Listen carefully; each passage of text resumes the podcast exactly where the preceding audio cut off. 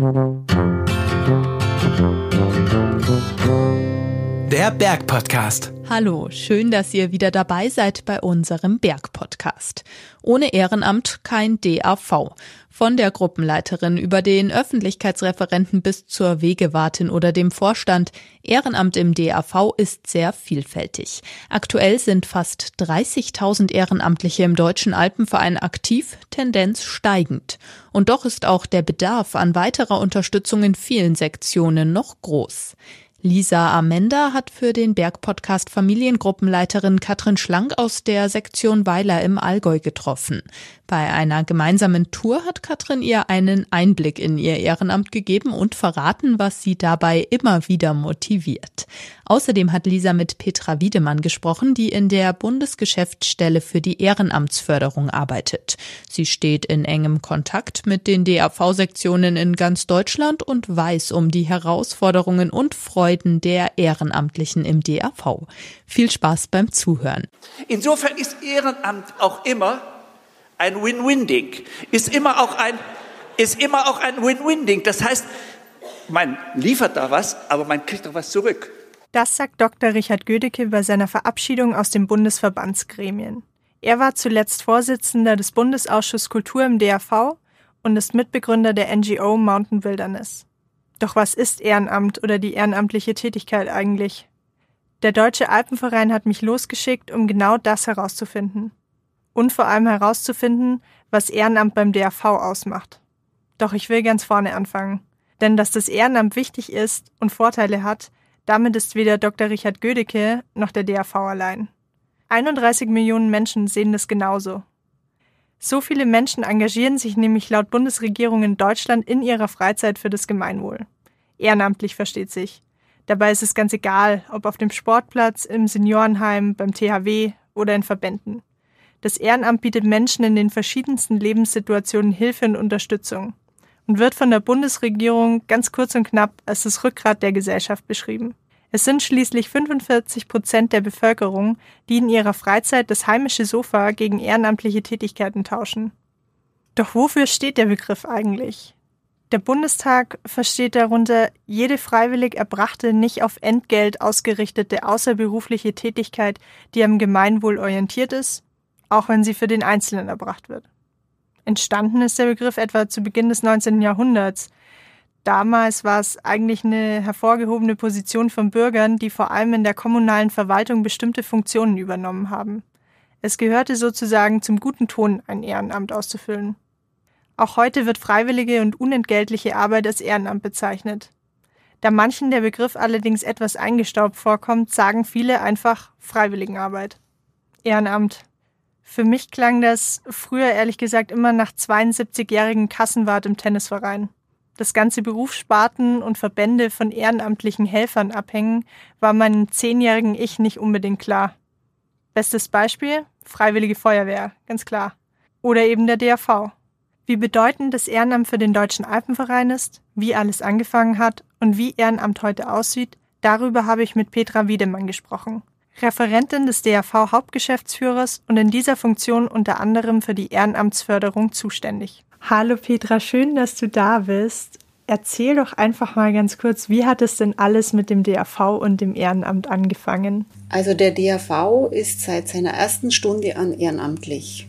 Also der wurde vor 150 Jahren gegründet da waren es schon Ehrenamtliche, die sich quasi für den DAV, für den Bergsport und für den Naturschutz in den Bergen engagiert haben. Die Bundesregierung betitelt ja das Ehrenamt als das Rückgrat der Gesellschaft.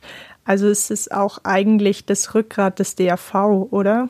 Ja, natürlich. Also ohne Ehrenamt gäbe es keinen DAV und das gilt im Grunde heute noch. Wie viele Menschen arbeiten dann heute ehrenamtlich im DAV? In unserer zentralen Datei haben wir momentan rund 29.000, also 29.300 Menschen erfasst. Nicht erfasst in dieser Datei sind die sogenannten freiwilligen Helfer und Helferinnen. Und man geht davon aus, dass es auch nochmal ein Drittel sind, die da noch dazukommen. Und wir zählen diese Menschen quasi alle zwei Jahre. Das Tolle daran ist, dass quasi diese Zahl steigt. Man sagt ja landläufig immer, das Ehrenamt hat keine Zukunft. Aber in dem Fall können wir das auch mit Zahlen belegen, dass mit dem Wachstum des Alpenvereins auch die Anzahl der Ehrenamtlichen zunimmt. Das sind dann wahrscheinlich hauptsächlich auch Mitglieder der Sektionen, oder? Mhm, ja, genau, genau. Also in der Regel ist es so, dass man Mitglied in einer Sektion ist, man nimmt an Touren teil und wächst dann so quasi in die Sektion rein und engagiert sich ehrenamtlich. Häufig ist auch so, dass quasi Kinder und Jugendliche in der Jugendgruppe mit dabei sind, dann werden sie Jugendleiter und irgendwann mal landen sie dann quasi mehr oder weniger im Vorstand. Oder die Kinder und Jugendlichen haben praktisch Eltern, die ehrenamtlich engagiert sind und so wachsen sie quasi auch in ein Ehrenamt rein. Ich kann mich noch erinnern, bei unserem ersten Telefonat hast du ein Zitat von Richard Gödecke gesagt. Und zwar, Ehrenamt ist immer ein Win-Win-Ding. Wieso ist es denn so? Mhm, ja, das ist a, eigentlich ein lustiges Zitat von ihm. Und das zeigt eigentlich, dass man im Ehrenamt was gibt, aber im Ehrenamt auch was bekommt. Also Ehrenamt ist freiwillig und unentgeltlich. Im Ehrenamt spendet man quasi Zeit und ja. obgleich man nichts bezahlt bekommt, kommt man was anderes zurück. Und das etwas andere ist eigentlich für jeden anders. Also es gibt freiwilligen Service, die befassen sich mit den Motiven der Ehrenamtlichen. Und da ist das vorderste Motiv oder das Wichtigste ist eigentlich die Freude und der Spaß an dem, was man tut. Und kurz danach kommt das Bedürfnis, andere Menschen zu treffen und mit anderen Menschen gemeinsam etwas zu gestalten. Und das ist das, was man im Grunde vom Ehrenamt quasi wieder zurückbekommt. Früher hat man oft Ehrenamt gemacht, weil es für die Ehre war. Also weil es dazugehört hat, ein Ehrenamt zu begleiten. Und heute ist es so, dass das Ehrenamt praktisch in die Biografie passen muss, also in die persönliche Lebenslage. Also das ist zum Beispiel der Familienvater, der Familiengruppe leitet und da seine Kinder mitnimmt. Oder der rüstige Rentner, der quasi nach Renteneintritt nochmal eine sinnstiftende Tätigkeit sucht und dann Vereinsvorsitzender wird. Also ideal ist es, wenn der Gewinn die persönlichen Motive bedient und wenn der Gewinn praktisch dann auch noch idealerweise in die persönliche Lage, in die persönliche Biografie passt. Du hast es vorher schon mal kurz angerissen. Wie sehen denn hauptsächlich die ehrenamtlichen Tätigkeiten heute im DAV aus? Mhm. Also da gibt es ganz, ganz, ganz viele. Also wir haben viele Tourenleiter, also Tourenleiter, wo, wo die Menschen praktisch mit anderen Menschen in die Berge gehen oder Kurse geben. Und da sind die Engagementmöglichkeiten auf alle Bergsportarten verteilt. Da gibt es die Jüngeren und die Neueren, also Mountainbiken, Klettern, und auch das klassische Wandern ist sehr beliebt, aber dann gibt's auch das Alpinklettern und so weiter und so fort. Man kann sich da fokussieren auf Kinder, man kann Jugendgruppen machen, man kann Familiengruppen machen, aber man kann auch Seniorengruppen machen oder Frauengruppen. Und dann haben wir noch, wir sagen es immer ganz gern, die große Gruppe der Verwaltungsbergsteiger. Also diese sind Menschen, die sich quasi in der Verwaltung der Sektionen, der Vereine mit engagieren. Und da gibt's natürlich die klassischen Vorstandsvorsitzenden oder die Schatzmeisterin oder den Schriftführer und dann halt diese Referenten für die entsprechenden Fachbereiche. Also da gibt's Öffentlichkeitsarbeit, da gibt's Hütte, da gibt's Wege, da gibt's Kletteranlagen. Ganz wichtig ist der Naturschutz im Deutschen Alpenverein. Und in der Regel sind diese Vereinsämter mit einem Wahlamt hinterlegt. Aber es gibt auch viele, sage jetzt mal, Aktionen, Aktivitäten, die in Projektgruppen mittlerweile organisiert werden, weil die Ehrenamtlichen von heute haben häufig nicht mehr die Zeit, sich so langfristig zu binden. Und darum ist Projektgruppen auch ein Modell, das sehr zukunftsfähig ist im Ehrenamt. Gibt es dann auch noch bestimmte, sagen wir mal, Berufsgruppen oder Positionen im DAV, die dann hauptberuflich betrieben werden oder in Teilzeit oder quasi entgeltlich? Also hauptberufliches Personal gibt es natürlich im Alpenverein. Und wie viel hauptberuflich organisiert wird in der Sektion, das hängt sehr stark von der Sektion ab. Also wir haben auf der einen Seite Sektionen, die nur ehrenamtlich arbeiten, also null hauptberufliches Personal haben und auf der anderen Seite haben wir quasi Sektionen, die da sehr, sehr professionell aufgestellt sind. Das kann man vergleichen in Deutschland wie mit normalen Sportvereinen. Da gibt's den Sportverein SVXY und dann gibt's große Sportvereine wie den FC Bayern. Und so ähnlich ist es im Alpenverein auch, wenn auch die Range nicht ganz so groß ist das hauptberufliche Personal ist vor allem im Verwaltungsbereich eingesetzt. Und das Ziel des hauptberuflichen Personals ist eigentlich, das Ehrenamt zu entlasten und somit eigentlich perspektivisch das Ehrenamt zukunftsfähig zu machen. Weil Ziel des Alpenvereins ist es ja nach wie vor, dass er das Ehrenamt erhält und dass er ehrenamtlich ist. Und ich erlebe die Sektionen auch so, dass das sehr stark in der Genetik der Sektionen und der Ehrenamtlichen verankert ist. Also da ist sehr viel Herzblut im Ehrenamt. Wenn ich jetzt sage, ich habe jetzt Lust, mich ehrenamtlich zu betätigen und möchte den DRV unterstützen, wie mache ich das denn dann oder wo kann ich da hingehen? Wo ist meine Anlaufstelle? Also am besten wendet man sich an seine eigene Sektion. Wenn da keine Engagementfelder frei sind, dann kann man sich natürlich rein theoretisch in jeder Sektion des Deutschen Alpenvereins engagieren. Augen auf und um sich rumsuchen und ich gehe davon aus, dass jeder in seiner Sektion ein Feld finden kann, das ihm auch taugt. Muss ich da dann bestimmte Fähigkeiten mitbringen, um Ehrenamt auszuüben? Also das hängt natürlich vom Amt ab, das man begleiten möchte. Oder andersrum, das hängt von den Fähigkeiten ab, die man einbringen möchte. Also das kann die leidenschaftliche Mountainbikerin sein, die quasi auch in ihrer Freizeit dann Mountainbike-Touren für andere gemeinsam gestalten möchte. Das kann aber auch die Bankkauffrau sein, die in ihrer Freizeit dann nur sinnstiftend ihre Tätigkeit ausführen möchte und sich als Finanzverantwortliche oder Schatzmeisterin in einer Sektion engagiert. Und zudem bieten wir beim Alpenverein auch Qualifizierungsmaßnahmen an. Natürlich werden die Tourenleiter, die werden dann noch ausgebildet und lizenziert und auch für Finanzverantwortliche haben wir Fortbildungen in einer sogenannten DAV-Akademie, wo sie sich dann spezifisch auf, was weiß ich, Finanzverwaltung in Vereinen spezialisieren und auch fortbilden können. Wie war das dann bei dir? Wie bist du zum DAV gekommen? Also ich bin natürlich übers Bergsteigen, übers Klettern und Mountainbiken zum DAV gekommen und ja, wenn man da mal einmal angefangen hat, dann kommt man der Sache immer näher, würde ich jetzt mal sagen.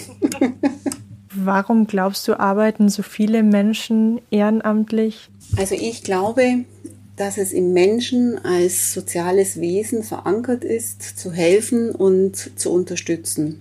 Früher war es eher eine Pflicht und heute ist es eigentlich nicht mehr unbedingt eine Pflicht, sondern ein Bedürfnis man darf ja nicht vergessen, das Leben heute ist auch komplexer. Also man hat im Grunde nicht mehr so viel Zeit, sich zu engagieren. Man hat viel andere Möglichkeiten, sich zu betätigen und doch ist das Ehrenamt attraktiv. Und die freiwilligen Umfragen, also der freiwilligen Survey, der bestätigt auch immer wieder, dass ein großes Engagementpotenzial in der Bevölkerung vorhanden ist. Die Menschen wollen sich engagieren, auch wenn sie sich nicht mehr über längere Zeit hinweg binden möchten. Ich kenne es von mir, ich engagiere mich auch super gerne ehrenamtlich, aber manchmal passt dann einfach nicht mehr so in den Alltag neben dem Job und dann macht man halt quasi kleine Dinge. Ist es dann für euch auch schwierig, Leute zu finden für die ehrenamtlichen Stellen? Also ja und nein, da gibt es Unterschiede, je nach Stelle, aber auch je nach Sektion. Also tendenziell sagt man, dass die Vorstandsposten in den Vereinen immer schwerer zu besetzen sind. Und da sind, sind wir auch in guter Gesellschaft mit anderen Vereinen. Andererseits wiederum erleben wir schon auch, wenn sich Sektionen gut aufstellen, die Aufgaben gut verteilen, die Leute in den Vorständen beteiligen und mitwirken lassen, dass das gute Organisationen sind und dass die auch gut wieder Vorsitzende finden. Und was natürlich sehr, sehr attraktiv sind, sind die Tourenleiter, also die Übungsleiter und Trainer, Trainerinnen in den Bergsportarten. Und je mehr Bergsportarten, desto mehr Trainer und Trainerinnen. Wenn du jetzt über die Zukunft nachdenkst, gibt es irgendwas, was du dir für die Zukunft des Ehrenamts wünschen würdest? Ja, natürlich wünsche ich mir viele, viele Ehrenamtliche und viel Spaß äh, im Ehrenamt. Nein, also was ich mir wünsche, ist, dass man den, den Glauben an das Ehrenamt nicht verliert, wenn auch das Ehrenamt sich ändert. Aber ich bin fest davon überzeugt, dass das Ehrenamt auch Zukunft hat und vor allem auch im Alpenverein Zukunft hat. Das ist auf jeden Fall ein schöner Schluss. Ganz herzlichen Dank, dass du dir die Zeit genommen hast für den Podcast. Danke. Vielleicht bin ich ein bisschen naiv an die Sache herangegangen. Im ersten Moment war mir nicht wirklich klar, dass die Arbeit und Organisation im DAV noch von so vielen Ehrenamtlichen organisiert wird. Aber klar, wie soll das im Verein noch anders gehen? Nach dem Gespräch mit Petra stelle ich mir außerdem die Frage, warum ich eigentlich bisher gerne ehrenamtlich gearbeitet habe. Es war jetzt zwar nicht so, dass ich mich für gewisse Zeit für eine Position verpflichtet habe, aber ich habe immer wieder freiwillige Tätigkeiten übernommen. Anfangs habe ich sogar freiwillig neben meinem Geografiestudium für Outdoor-Magazine geschrieben. Als ich damit Geld verdienen konnte, habe ich trotzdem weiterhin unentgeltlich gearbeitet und zum Beispiel Texte und Pressemitteilungen für Umweltschutzorganisationen wie Protect Our Winters geschrieben oder Mountainbike-Stammtische für Communities wie die Munich Mountain Girls organisiert. Warum ich das gemacht habe? Da steckte kein bestimmter Plan oder ein gewisses Ziel dahinter. Ich habe es einfach gerne gemacht und wollte eine gute Sache unterstützen. Denn irgendwie glaube ich daran, dass wenn man etwas Gutes tut, auch Gutes zu einem zurückkommt. Klar, das klingt jetzt irgendwie nach Karma und ein bisschen kitschig. Geschadet hat es mir aber definitiv noch nie, dass ich mich für ein Thema engagiert habe, ohne Geld dafür zu kriegen. Eher hat es mir weitere Türen geöffnet. Und ich habe neue Leute kennengelernt, die mir dann tatsächlich auch später in beruflicher Hinsicht oder auch privat eine Hilfe waren. Oder ganz einfach Freunde geworden sind. Doch warum hört man dann immer wieder, dass das Ehrenamt ausstirbt, obwohl es doch anscheinend wirklich dieses Win-Win-Ding ist. Vielleicht liegt es einfach an dem Begriff.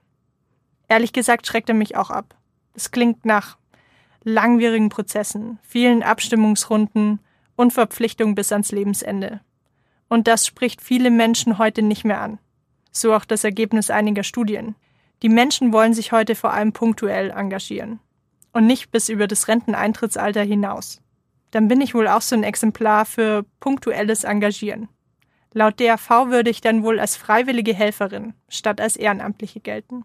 Eine, die als Ehrenamtliche gilt, ist Katrin Schlank. Sie ist Familiengruppenleiterin in der Sektion Weiler im Allgäu. Ende September darf ich ihre Familiengruppe auf eine Wanderung begleiten. Ursprünglich wollten wir mal zu einer Mountainbike-Tour aufbrechen, dann zu einer Klammwanderung nach Vorarlberg. Doch zuerst lässt uns das Wetter und der frühe Wintereinbruch umplanen und dann Corona. Vorarlberg wird zum Risikogebiet erklärt und wir entschließen uns kurzerhand, eine Tour vor der Haustür der Sektion Weiler zu machen. Morgens um 10 treffen wir uns am Parkplatz und wandern gemütlich auf den Klammen. Circa fünf Erwachsene und eine Menge Kinder, so circa im Alter von 5 bis 13 Jahren.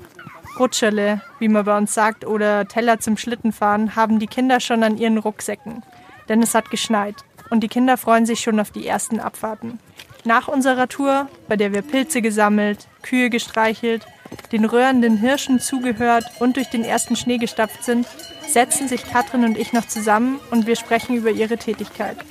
Was es für sie ganz persönlich bedeutet, in ihrer Freizeit eine Familiengruppe zu leiten. Hallo Katrin, schön, dass du Teil dieses Podcasts bist. Wie lange bist du denn schon Mitglied im DAV und wie bist du eigentlich zum DAV gekommen? Also Mitglied bin ich so mit 12, 13 geworden. Da hat mich meine Cousine in die Jugendgruppe geschleppt und das war total cool und seitdem bin ich da geblieben. Und wie bist du dann eigentlich Familiengruppenleiterin geworden? Also ich habe ganz lange Jugendarbeit gemacht, später dann auch meinen Mann da kennengelernt und ähm, waren dann eher so Verwaltungsbergsteiger in der Landesjugendleitung mehr. Und mit der Familie und dem Zurückziehen ins Allgäu hat uns die Sektion gefragt, ob wir das nicht machen wollen. Und erst wollten wir gar nicht so richtig, aber es war ein richtiger Glücksgriff. Mhm. Ja. Wie viele Jahre sind es dann jetzt schon insgesamt, in denen du ehrenamtlich für den DRV arbeitest? Also ich war ungefähr 18, habe einen Jugendleiter gemacht, sind es ungefähr so 25 Jahre. Das ist ja schon eine ziemlich lange Zeit. Was sind denn so deine Aufgaben als Familiengruppenleiterin? Also als Familiengruppenleiterin muss man einfach ein Jahresprogramm sich überlegen, was man als, mit der Gruppe vorhat und dann natürlich jede Tour genau planen. Welches alpine Gelände oder Spielform wollen wir wählen? Welche Tour passt für die Teilnehmer? Wie alt sind die Kinder? Man muss das immer ganz gut durchplanen. Wo sind gefährliche Stellen auch? Wo machen wir Pause? Wie viel gehen mit? Und dann natürlich die Tour selber. Hast du irgendwelche Lieblingssportarten, die du mit denen am liebsten machst? Eigentlich nicht. Immer so, was gerade zur Jahreszeit passt und es muss irgendwie ein bisschen spannend sein, auch für die Kinder, sonst laufen die nicht gern. Also jetzt heute der Schnee, das war total toll. Oder dann gehen die mal ein bisschen auf Skitour oder gescheit die Rodeltour im Winter. Oder dann im Sommer einfach auch mal eine Bachwanderung, ein bisschen Klettersteig, was uns so einfällt. Ja. ja, voll cool. Also hat er heute mega Spaß gemacht, hat den Kindern, glaube ich, auch mega Spaß gemacht. Und jetzt heute haben wir uns in der Früh um 10 getroffen, sind dann auf eine Wanderung gegangen, sind jetzt eigentlich, jetzt ist es glaube ich vier, wieder zurückgekommen. Sieht so ein klassischer Tag in der Gruppe aus oder variiert es immer? Doch, eigentlich ziemlich klassisch, nur dass wir oft auch noch viel früher starten, wenn es heiß ist im Sommer oder 10 Uhr ist irgendwie total entspannt als Familie. Mhm. Man keinen so einen Stress in der Früh. Ja. Hauptberuflich, hast du mir heute schon verraten, bist du Lehrerin und auch vor allem auch Schulleiterin. Wie viel Zeit bleibt dann da eigentlich noch, um eine ehrenamtliche Tätigkeit auszuführen? Oder wie viel von deiner Freizeit opferst du dafür? Also mir ist diese Ehrenamtlichkeit beim Alpenverein ist mir total wichtig. Ich mache es ja irgendwie auch so für uns und als Familie. Also wir haben ja da irgendwie auch einen echten Gewinn draus. Und ich würde mal so schätzen, also die Wochenendaktionen natürlich und bestimmt so einen Abend in der Woche, wenn man irgendwie was plant oder was besprechen muss. So grob geschätzt. Findest du es dann manchmal auch anstrengend oder mühsam? Ja, gibt auch Momente, wo man denkt, puh, aber letztendlich entlohnen dann diese Touren dann schon ein für den Aufwand oder einfach auch mit anderen Familien unterwegs sein, diese Freundschaften, die da einfach entstehen oder auch die Kinder, die dann einfach total zufrieden sind. Motivieren dich dann solche Touren wie heute auch nach einer anstrengenden Arbeitswoche dann nochmal rauszugehen und quasi die freiwilligen Arbeit anzupacken? Ja, auf jeden Fall. Also wenn ich dann weiß, oh, Wetter passt und jetzt macht man das. Schwierig wird es immer, wenn das Wetter anders ist als geplant oder dann muss man umplanen, da steckt dann immer ganz schön viel Arbeit wieder mhm. drin oder ja. Helfen aber irgendwie immer alle mit und es wird schon immer was Gutes dann draus. Was entschädigt dich da sonst noch für den stressigen Part an der Arbeit? Ja, vielleicht einfach, wenn man abends heimkommt und die Kinder zufrieden sind, man hat ein tolles Erlebnis gehabt und dann irgendwie so müde ist, aber einfach äh, ja, zufrieden. Mhm. So, das ist total schön. Ja. In diesem Jahr war die Situation dann ja nochmal mit Corona eine ganz andere. Wie habt ihr die denn bei euch in der Sektion erlebt? Uns ging es wahrscheinlich wie allen. Auf einmal durfte man nichts mehr machen. Jeder musste zu Hause bleiben. Das war für uns als Familie einfach schwierig. Man wusste nicht, was, was entsteht jetzt da, wie gefährlich wird das alles. Die ganzen Aktionen abgesagt. Den Kindern hat es total gefehlt. Mhm. Die einfach diese mit anderen Kindern unterwegs sein. Die Schule hat gefehlt. Und dann halt war das sehr lang natürlich alles nicht erlaubt. Outdoor-Sportarten gingen früher, aber keiner hat gewusst, wie sind da die Regeln. Und dann waren wir total froh, dass wir im Juli dann irgendwie wieder starten haben können. Was waren damit die größten Herausforderungen, die ihr zu meistern hattet? Also schwierig war auf jeden Fall herauszufinden, welche Regeln sind irgendwie überhaupt erlaubt, was darf man machen, was nicht, hat sich ja irgendwie ständig gewechselt. Und dann einen guten Mittelweg zu finden zwischen dem, okay, so kann es irgendwie funktionieren und so ist aber nicht so, dass es keinen Spaß mehr macht. Mhm. Als Familiengruppenleiterin oder jetzt auch du als, als Mama quasi, da ist, bist natürlich viel mit Kindern unterwegs, auch in deiner Arbeit als Lehrerin. Warum ist es denn deiner Meinung nach so wichtig, dass sich Kinder draußen in den Bergen bewegen? Hm, ob es jetzt unbedingt die Berge sein müssen, weiß ich gar nicht, aber dieses Draußensein und den Kindern quasi Freude vermitteln am Draußensein, am Sport machen, das ist mir sehr wichtig, dass sie irgendwie sinnvolle alternative Freizeitmöglichkeiten aufzeigt kriegen und die dann hoffentlich auch ohne uns weitermachen. Und der Bergsport bietet da halt viele alpine Spielfelder an, die einfach total spannend sind. Und deshalb ist es einfach sehr geeignet, der Bergsport dafür. Aber andere Sportarten natürlich auch. Mhm. Die JDRV spricht ja oft davon, dass der Bergsport zur Persönlichkeitsentwicklung beiträgt und gerade auch quasi der Bergsport von Kindern und Jugendlichen. Würdest du dann trotzdem sagen, dass der Bergsport irgendwie nochmal besonders prädestiniert ist gegenüber anderen Aktivitäten draußen? Doch, ich glaube schon, weil man dann einfach in den Bergen ja als Gruppe unterwegs ist und dann natürlich mit den ganzen alpinen Spielformen und dem, was das Wetter macht, dann immer wieder auch Grenzerfahrungen hat, wie heute oben im Schnee. Irgendwie Kinder sind irgendwie nass, aber okay, da müssen wir jetzt halt weiter und müssen wir durch. Und da ist natürlich der Bergsport als Gruppenerlebnis dann schon sehr dafür geeignet, mhm. finde ich. Oder hat, ist auch sehr abwechslungsreich. Man kann einfach viel machen und hat da immer auch nur das Wetter dabei. Mal ist heiß, mal ist nass, mal ist kalt und dann klar ist irgendwie unterwegs dann mal nicht so toll, aber abends liegen sie alle wieder in ihrem warmen Bett und sind irgendwie zufrieden. Hast du da irgendwelche Tipps? Es gibt bestimmt Leute, die sagen, boah, meine Kinder, die muss ich immer noch mal motivieren, dass die dann irgendwie dabei bleiben. Hm, also wir gehen halt immer gern mit anderen Familien. Das ist super. Und abwechslungsreiche Wege, so einfach zwei Stunden Marsch auf dem Forstweg macht keinem Mensch Spaß. Und viel Gummibälle mitnehmen. Ja, das haben wir heute auch schon gemacht. Und Kinderriegel. Wenn sich jetzt jemand aktiv ehrenamtlich beim DRV engagieren möchte, was würdest du ihm oder ihr denn raten? Ja, also am besten sich einfach eine Sektion äh, raussuchen, die ein, zu einem passt, ja, wo aktiv auch was läuft und dann entweder einfach mal reinschnuppern oder auch sagen, okay, ich habe jetzt Lust, eine eigene Gruppe zum Gründen. Kann eine Familiengruppe sein, eine Kindergruppe.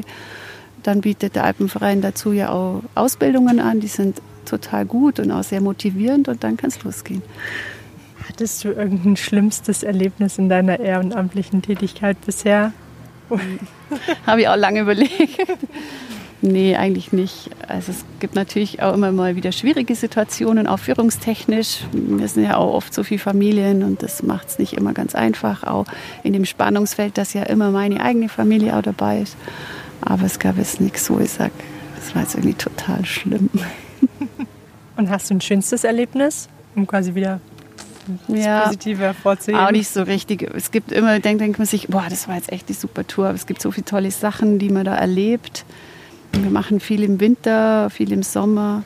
Mir gefallen immer ganz gut, wenn man dann jetzt auch mal sagt, wir fahren mal ein paar Tage gemeinsam weg. Mhm.